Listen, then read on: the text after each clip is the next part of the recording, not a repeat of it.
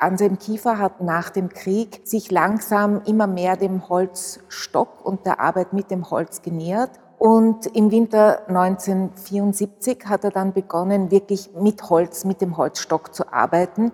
Und zwar hat er täglich in einen Holzstock ein Porträt geschnitzt.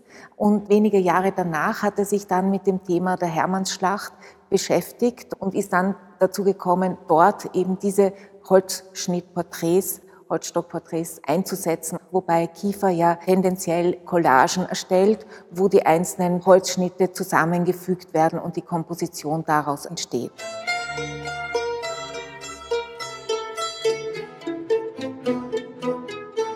Kiefer arbeitet ja sehr stark mit dem Material selber. Zum Beispiel bei diesen großen Reihenbildern sind die Bäume so gedruckt, dass er Holzlatten genommen hat und die eingefärbt hat und wirklich eins zu eins auf das Papier geklatscht, dann ausgeschnitten hat und auf das Papier kollagiert hat. Und da gibt es eben ein Nebeneinander und ein Übereinander, das äh, in den verschiedenen Schichten dann dieses Motiv aufbaut.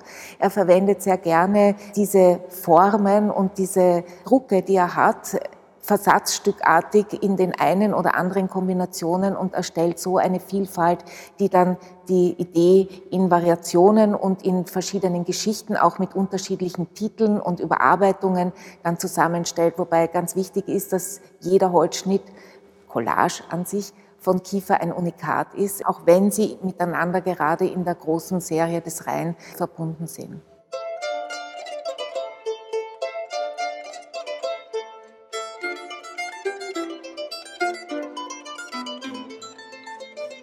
Es geht sehr stark um Verwandlung, um Veränderung, um einen steten Prozess des, des Wandels.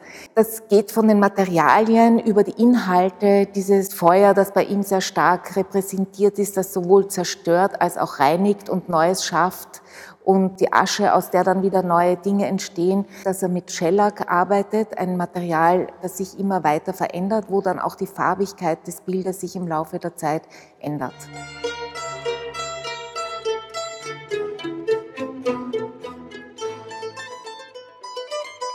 Zum Teil ist es ja die Parallele des Menschen, der sich verändert im Lauf seines Lebens und das Holz, das sich verändert. Das ist sicher etwas Verbindendes. Gleichzeitig ist auch sein Thema die stete Verwandlung und Veränderung.